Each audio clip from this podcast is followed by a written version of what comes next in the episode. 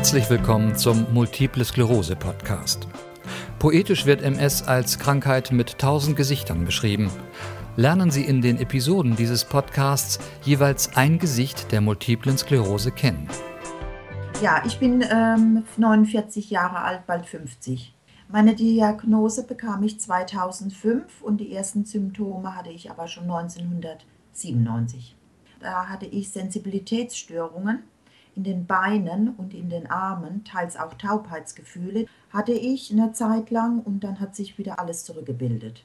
1995 äh, kam meine Tochter zur Welt äh, mit einer sehr schweren Hüftdysplasie und Asthmaprobleme.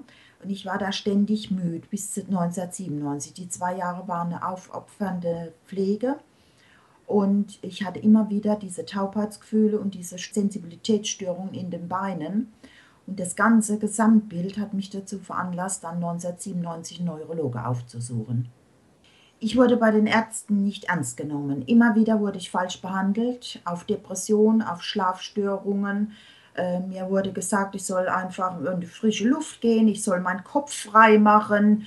Äh, das wäre alles diese G-Probleme. Ich hatte dann 2001, glaube ich, war das, sehr schwer äh, Angststörungen. Also mein Gleichgewicht war betroffen und da haben die immer gesagt, machen Sie Ihr Kopf frei, äh, Sie müssen in Behandlung, Sie müssen in, ähm, in Psychotherapie.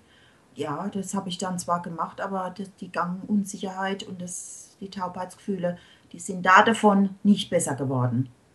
Ich habe wirklich eine Psychotherapie gemacht was mir aber nicht viel gebracht hat, hat die Gang- und das Unsicherheit, die Sensibilitätsstörung und diese Fatigue, diese chronische Erschöpfung bei der MS, die hat sich nicht gelegt.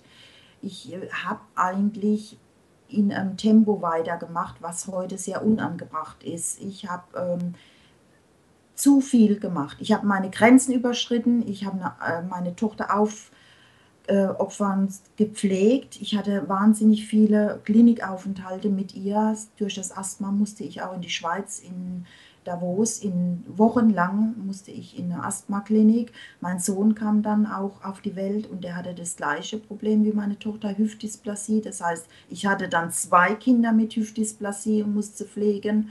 OPs waren dann notwendig, Schienen tragen und das hat mich natürlich an die Grenze des Belastbaren gebracht. Ausgelöst hat das die MS sicher nicht. Das, ist, ähm, das wird immer offen bleiben, die Frage, was es ausgelöst hat. Aber es hat die Symptome verstärkt und dass die MS damals äh, schnell vorangeschritten ist. Heute habe ich meinen Weg gefunden. Ich bin mittlerweile nicht mehr im schubförmig remittierenden Verlauf, sondern im sekundär chronischen progredienten Verlauf.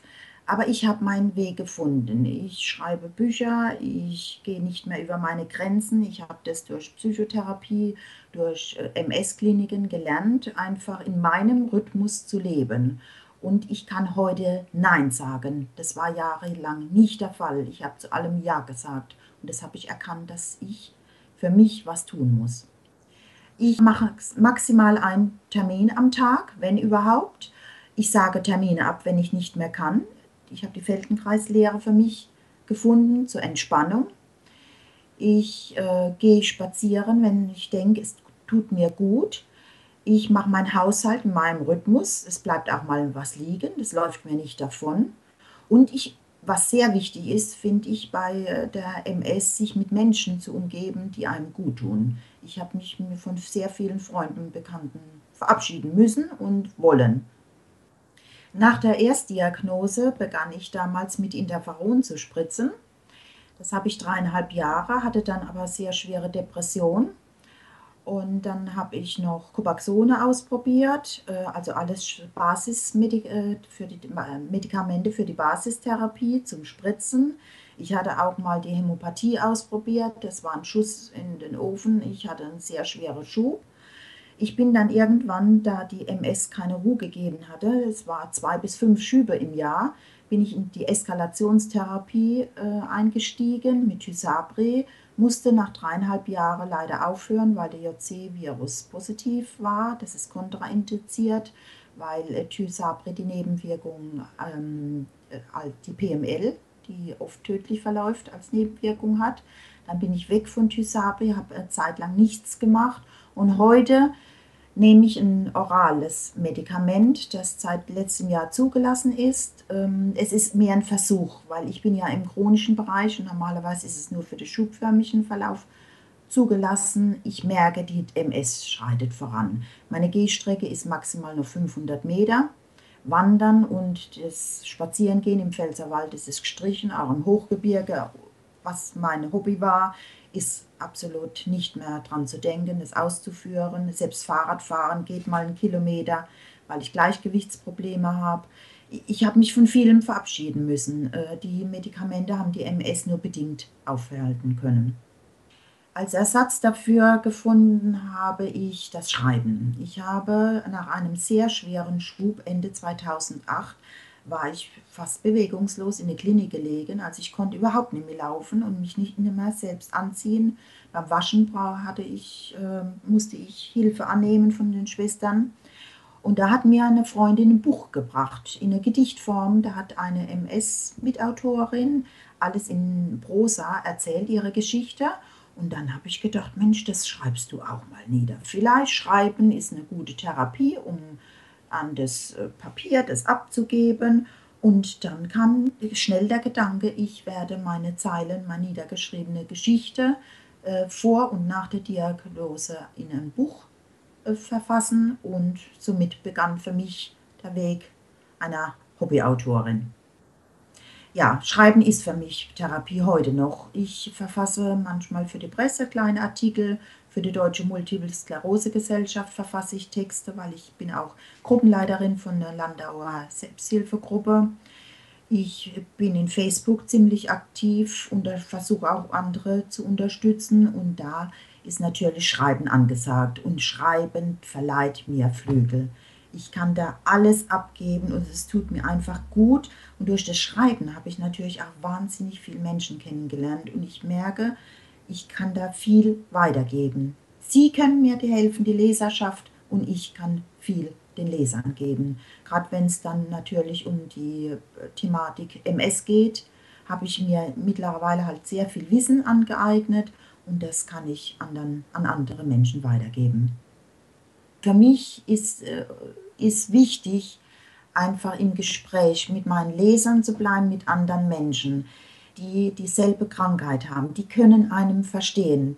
Ich bin auch von der Fatigue, dieser Kronenerschöpfung, sehr äh, geprägt im Alltag. Der ist, ist ständig präsent, die Fatigue.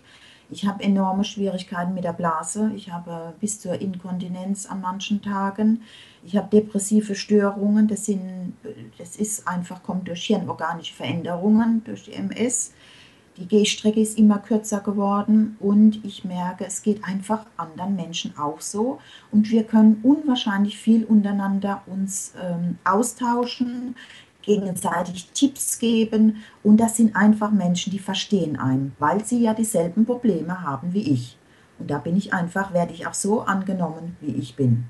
Ich habe im Februar ein Buch auf den Markt bekommen, ähm, veröffentlicht ein Buch, wir haben MS und keiner sieht es. Und zwar Multiple Sklerose unsichtbare Symptome.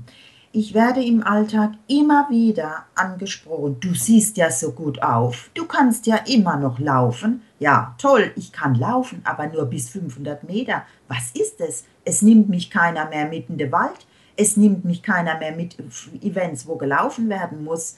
Ähm, ich habe natürlich meine Tiegel von Make-up auf dem. Muss ja nicht jeder sehen, dass es einem schlecht geht. Und äh, um dieses in die Öffentlichkeit zu tragen, habe ich das Buch geschrieben.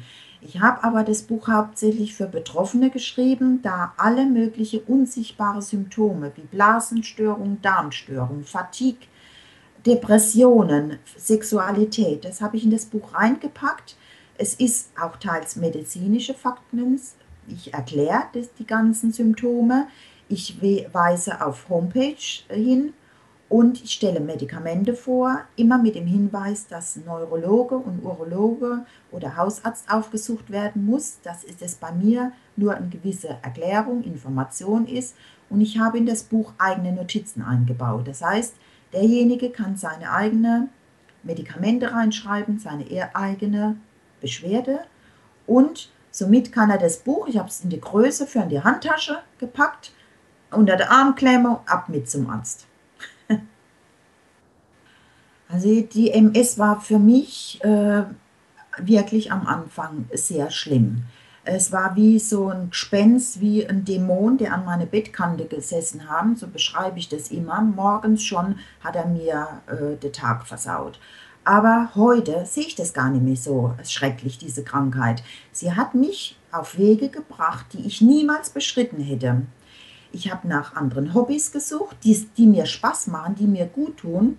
Ich habe nach Menschen Ausschau gehalten, die mir gut tun ich bin zum Schreiben gekommen. Ich bin mittlerweile selbst in der Selbsthilfegruppe umgeben von Menschen und Taten und Aktionen, die mir gut tun. Gerade Welt-MS-Tag steht wieder vor der Tür. Da habe ich ein riesen Event äh, geplant auf der Landesgartenschau in Landau. Also es tut mir Flügel verleihen. Ich bin einfach ein anderer Mensch wie vor der Diagnose. Und das Schlimme, was viele so unter der Diagnose und das Leben mit der MS ähm, erzählen, das muss ich sagen, da, das ist bei mir nicht mehr. Also das Schlimme, das Negative habe ich ablegen können.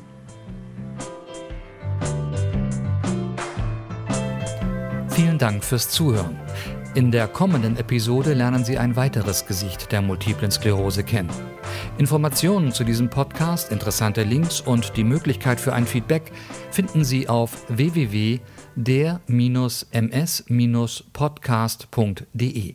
Sie hörten eine Produktion der Werkstatt für Audiobeiträge www.audiobeiträge.de.